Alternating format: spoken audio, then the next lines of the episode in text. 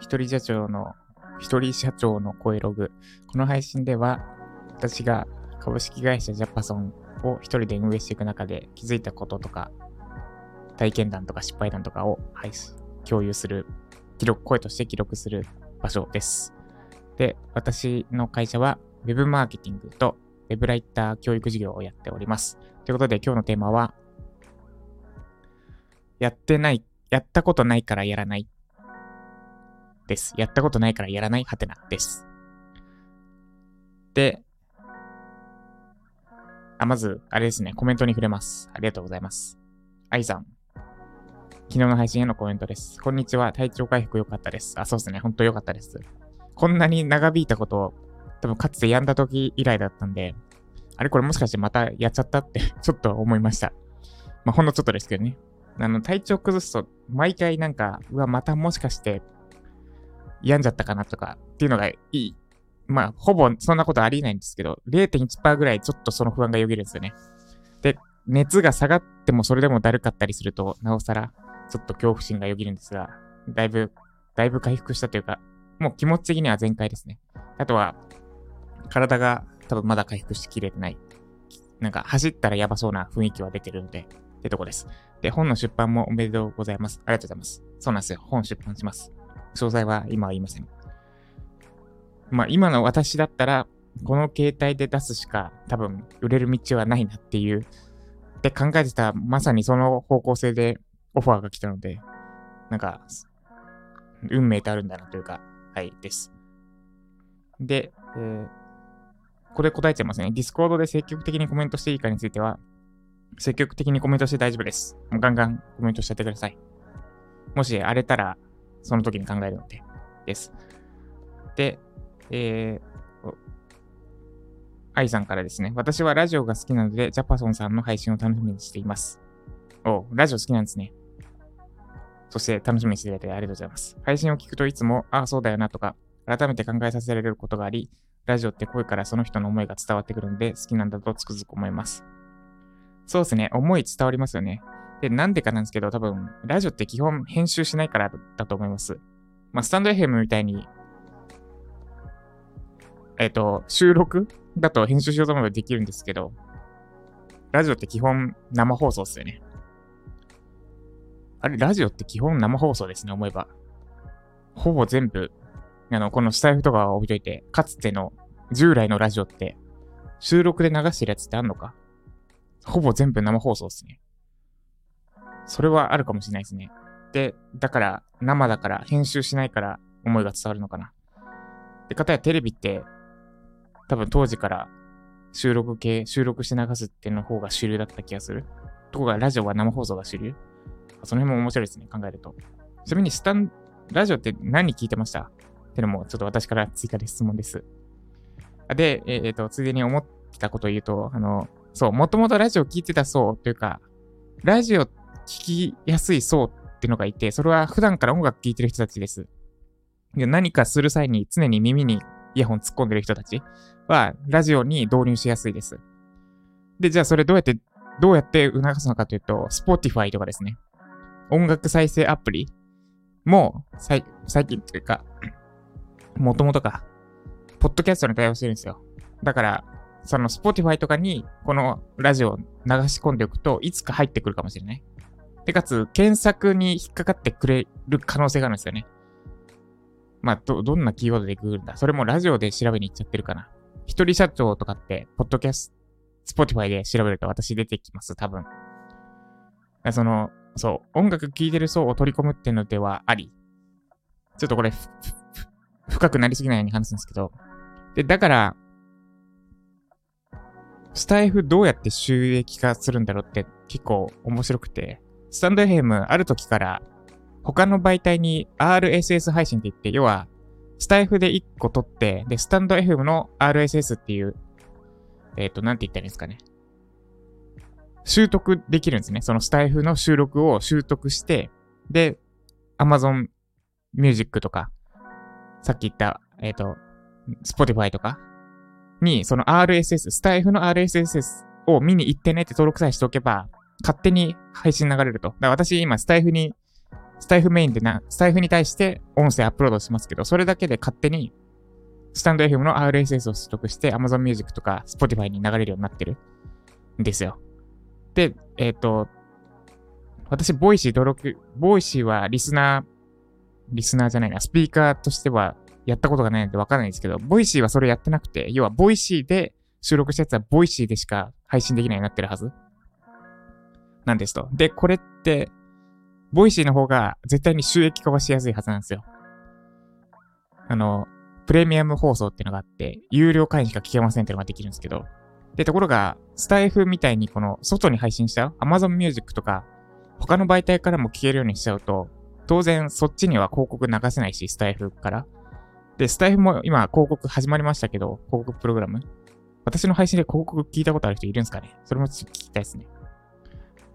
始まりましたけど、これでスタイフ経由で聞かないと流れないので、で、広告が流れないとスタイフにお金入らないので、だから、スタイフが、その他の媒体への、他の媒体の同時配信も実装したのって、結構勇気あることだなと思ってて。あと、スタエフってどうするつもりなんですかね今、収入、どうやって稼いでんだなんか、あれですかねライブ配信とかそっち界隈で結構稼げてんのかなとか、まあちょっとここの辺にしておきます。だから、その、 Voicy は排他的で、スタエフは排他的じゃないっていうのはちょっと結構面白い。で、私が好きな方針としては排他的じゃない方ですね。ただその分、スタエフにお金落とさなきゃいけないなとは、ちょっと思いつつある。昨日、 Voicy申請してみようかなと思ったけど、なんか、スタエフこれだけお世話になってて、 Voicy受かった瞬間、 Voicyに切り替えるのも、ちょっと違うのかなって思う気がしますって話されましたね。で、愛さん、サンダル履くようになりました。いや、すごいさすがっすね。あの、例え話でのサンダルでしたが、物理的に履くようにしていただけたとはさすがです。絶対足腰強くなりますよ。で、やってみてほしいのは、しばらくサンダル履き続けて、一回靴で出かけてみることですね。で、多分靴の時はそんなに感じない？あ、なんかいつもより楽だなってのをかちょっと感じるかもしれないですけど、その後、もう一回、靴を、どんぐらいだ？まあ、一週間ぐらい履き続けた後、サンダルに切り替えてみてほしいんですよ。めっちゃ疲れるんですよ、そうすると。で、なんで、そう、あ、サンダルこんなに鍛えられてんだってのがわかる。靴こんだけ楽してんだってのがめっちゃわかります。で、日常の仕事で PREP法を使ったり検索するときは、自分の行動を意識するようになりました。お素晴らしいですね。そう、日常が大事ですよ、日常が。 PREP法の講座めちゃめちゃ良かったです。あありがとうございます。そう、 PREP法はめっちゃいいですよね。あれは、もうロジカルな、ロジカルの塊ですね。こんな細かいとこまで配慮してんのって私が久しぶりに見ても思う。あれ1年前に作ったやつですけど。これ、あの講座がもしユーデミーにあったら、他の人があれと全く同じ講座出してたら、私、諦めてました、多分。あ、この講座出てんならもうこれ、私から改めて世に出す必要ねえわってなってる。そう、それ、そういうクオリティでできてます、あれは。めっちゃ細かい。こんな細かくなくていいよってぐらい細かいですね。そしてあの作り方してたらそれ時間かかるわって、最近ちょっと作り方変えたんですけどね。もうちょっと荒くていい。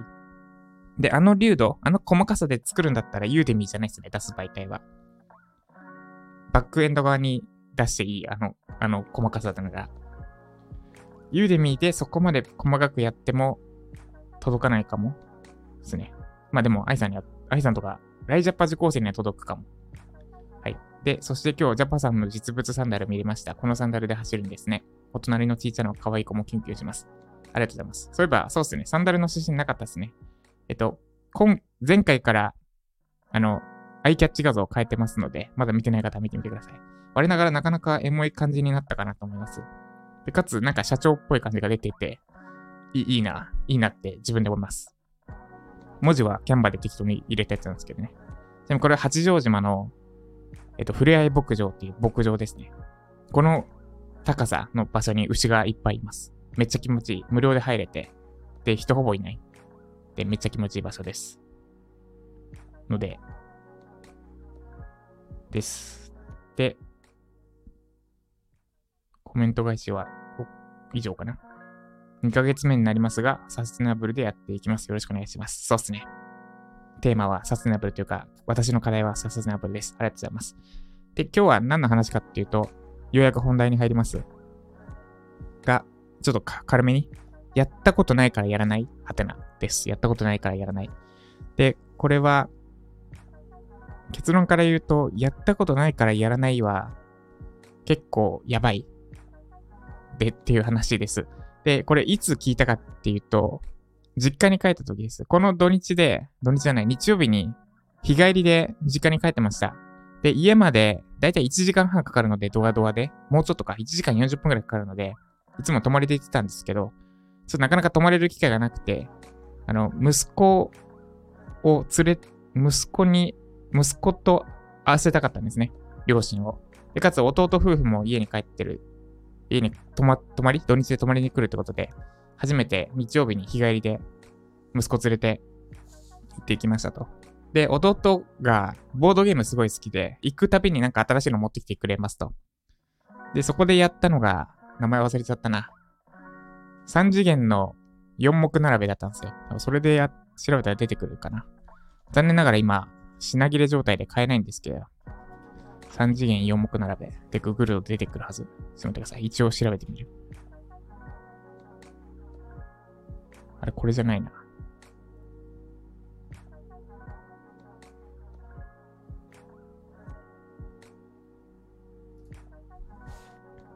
また別のやつが出てきたな。スコア4だ。あれ？スコア4は違うな。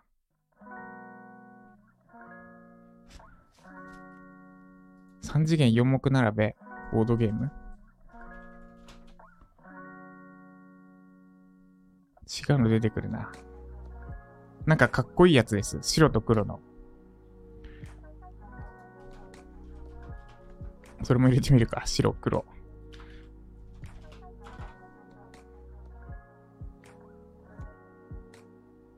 あ、これだ。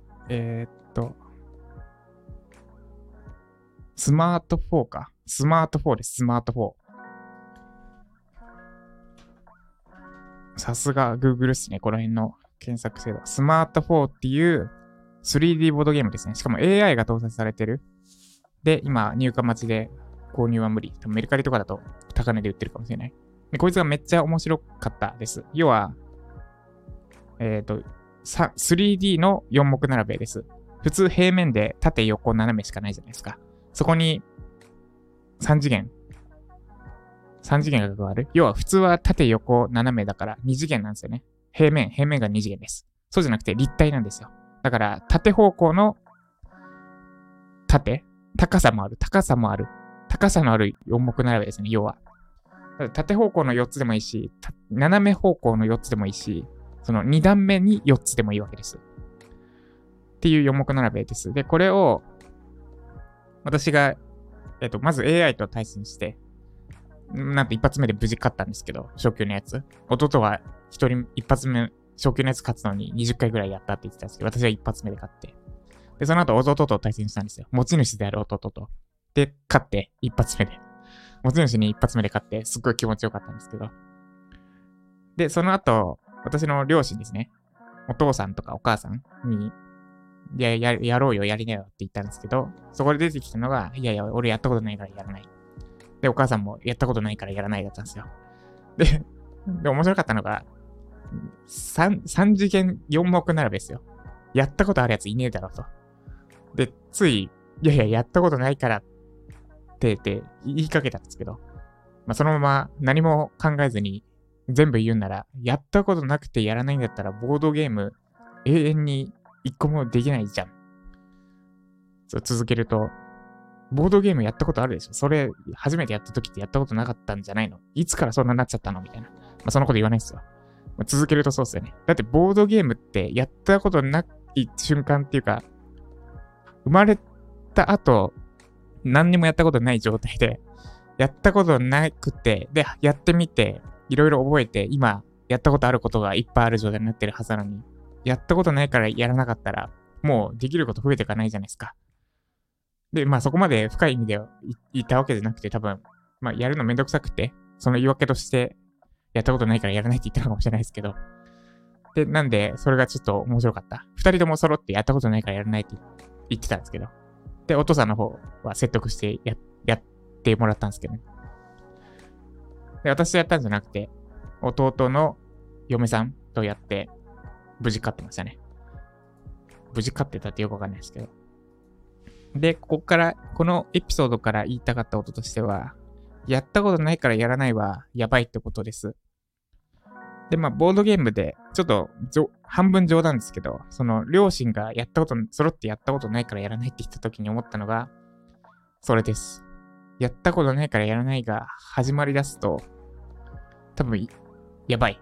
やばいというか、やったことないを言い訳にしてはいけないですかね。あ別にあれですよ。だからうちの親はダメなんだとかそういうことを言いたいわけじゃなくて、二人とも揃って言い訳としてやったことのないからやらないって言ったのが面白かったんで、その、いじりというか、それが面白かったからそれを深掘って話してるだけです。で、なので、えっ、ー、と、言いたいこととしては、やったことないことを最近やりましたか？です。で、やったことないことをやっていくと楽しいです。で、例えばで言うと、私の例で言うと、まあ、最近やったその 3D の4目並べはめちゃくちゃ面白かったですし、最近料理に凝ってて、で、昨日じゃないな、先週か、先週の土曜日、初めてやったこととしては、パンを焼くってことです。どうですか？もし、まあ、パン焼いたことない人、パン焼いた、パン焼くんですよ、土日に私。って聞いたら、お、この人めっちゃ料理できる人だって思いますよね。でもパンめっちゃ簡単だったんですよ。まず、あの、えっと、多分、私はホットクックでやったんですけど、お家にある電子レンジに、えっと、2、3万ぐらいする、ちょっといいやつって言ったらいいんですかね。あの、めっちゃシンプルな温めるだけのやつじゃなくて、シンプルじゃない電子レンジをお持ちの方、オーブン機能とかついてる方であれば、それでパン作れます。あの、35度で3、3、40分発酵させるとかってのがあるんですけど、それが、なんと、電子レンジについてるんですよ。その35度で。35度でキープするみたいな。で、かつ、かパンを簡単に焼くコツパンの話になったんですけど、米粉を使うことです。私、グルテンをなるべく避けたくて、グルテンっていうのは小麦に含まれてるやつですね。で、ジョコビッチもパンとか小麦は食わないようにしてるんですよ。ジョコビッチの、なんか、なんとかかんとかの本、食事の本。これ適当だといつか怒られるのかなジョコビッチに食事でグル出てくる本ですね。ジョコビッチもパンをさ、テニスプレーのジョコビッチもグルテンを避けてて、で、私もなるべく普段からグルテンは食べないようにしてる。いや、パンとか、パン粉とか、あと小麦って結構いろいろ含まれてるんですよね。コロッケとかの、あの、外側のやつももちろん小麦だし。で、うどんとかも小麦だし。で、避けてるので、米粉でパン作ってみたんですけど、米粉めっちゃ簡単で、まず、普通パン作るときって二次発酵がいるんですけど、いらないと。で、あと、混ぜ具合も、小麦の場合、小麦小麦粉の場合、混ぜすぎると、なんか粘り気が出るんですけど、米粉だったらそれが出ないから、まあもう気にせず、めっちゃ混ぜていいわけです。で、なんでめっちゃ混ぜていいので、手でこねる必要がなくて、あの、泡立て器って言ったやつかね、が使えます。で、それでガーって混ぜちゃって、で、混ぜ終わったら、ホットクック、私の場合はホットクックなんですけど、電子レンジであれば電子レンジで、その混ぜ終わったやつを発酵させて、35分間、35分間40分発酵させて、で、そのまま、その後、ガス抜きもいらない、二次発酵もいらないで、そのまま終わったらそのまま焼くだけです。ケーキ焼く要領で焼く。で、ホットクックの場合は、それ、それまた簡単で、そのホットクックの容器の中に材料入れて、で、混ぜて、で、発酵ピッてやって終わったら、ケーキを焼く40分 P でおしまい。3ステップですね。もうめっちゃ簡単。多分所要時間10分もかかんないです。トータル。で、米粉パンが出来上がると。で、こんな簡単にパンできるんだって思いました。っていうのが最近初めてやったことその1ですね。で、その2は今年の、今年っていう区切りになっちゃうけど、トライアスロンです。で、トライアスロンもめっちゃハードル高いように思えるんですけど、やってみると結構余裕というか、そんなに、そんな周りから言うほど鉄人でもないです。なんかもう、オリンピックディスタンスぐらいなら、多分ノリでいけちゃいますよ、きっと。あの、まあ、海の恐怖心とか、その辺の乗り越えられなきゃいけないものは確かなんですけど、チャリは、ほぼ初心者状態で40キロ泳ぎましたし、一回、走りましたし。で、10キロ、ラン10キロも、まあ、10キロなら走れそうじゃないですか。で、あと、問題はスプールじゃない、スイムだと思うんですけど、1.5キロなんですよね。で、ところが、ウェットスーツ着てれば、まあ、ほっといても浮くわけなんですよ。あとは、どんな形でもいいから、どうにかして1.5キロ泳げれば、前に進めればいけると。で、あと、もう一個ハードル高いのとしては、私車の持ってなかったんで、自転車を分解して電車に積み込むっていうのが、すっごいハードル高いように感じたんですけど、やってみたらもう、もうなんか、パンを焼くのと同じで、こんなもんかってなりました。で、この新しいことをやっていると、新しいことをやることへの抵抗がなくなります。だから、その、私の両親からできたやったことないからやらないっていうのがまず出てこなくなる。で、や、で、やったことないことやってみると、あ、簡単じゃんとか。で、あと、なんかつながりがあるんですよね。トライアスロンとパンも全く関係ないようで、実はハードル高いって思ってる部分ってめっちゃ簡単。パンだったら発酵の部分って発酵が、発酵って聞いたら、え？ってなると思うんですけど、発酵なんてめっちゃ簡単で。で、トライアスロンも1.5キロ泳ぐってなったら、え？って、私もなってたけど、やってみたら簡単で。で、電自転車分解して電車に乗り継ぎ込むのも、え？って、うってなってたけど、やってみたら簡単でした。だから、なんか、周りの人がうって思うことを、もう、意外となんか、サクッとやってみたら、うって思うからみんなやってなくて、で、うってなってるだけであって、やってみると結構簡単なことっていうのは世の中結構ある。で、そのうって思うような、躊躇してしまうようなことって、周りの人みんなやろうとしないから、そこをやっていくと、それだけで差別化になる。だ簡単に差別化ができるのかなってのが、思ったことです。なんで、やった、やってみ、最近やったことないことをやってない方は、ぜひやってみてください。以上、やってみて、やってやったことないからやってみないでした。ということで、今日は私は、えー、これはあれですね。7つの習慣でいう第二領域に当たる部分をやっていこうと思います。ていうか、私思ったんですけど、ほぼ第二領域やってんなってところです。緊急なこと、なるべくやらないようにしてきた。ので、そんなにカツカツでやらなきゃいけないことないですね。あの、電話番号とかお客さんに絶対教えないし。で、メールもまあ1日1回しか見ませんって前置きしてるし、大体その急ぎの連絡、急ぎの連絡こその人たちには。はい。話それまくってますが。なんで今日は私はユーデミのコース作ります。で、本当は11もう今頃できてるはずだったんですけど、11月中に作れば間に合うのかな。なんで今日24だから1、2、3。土日は家族と過ごすから、実質あと5日ですね。あと5日で1コース作れるのかどうか。で、多分11月ちょっとはめてもいいから、そこまでに1個、プログラミングのコース作ります。で、プログラミング、私ずっと Web ライティングからそれつやいけないと思って、Web ライター系の講座ばっか作ってたんですけど、プログラミングの講座、いいもの作れるのに作らないのはちょっと、なんだ、妥協というか、サボりなんじゃないかと思ったのと、私がこれだけ講座やってきた中で、プログラミングの講座出したらどうなるのかも、ちょっと見てみたい。まあ、全然こけるかもしれないですけど、全く反応ないかもしれないですけど。っていうのがあるので、プログラミングの講座。まあ、寄り道とはいえ、せいぜい1週間、2週間でできるので、それをやらないのはちょっと、うん何をビビってんだって 思ったので、それを作っていきます。ということで今日も頑張っていきましょう。以上、ジャパソンでした。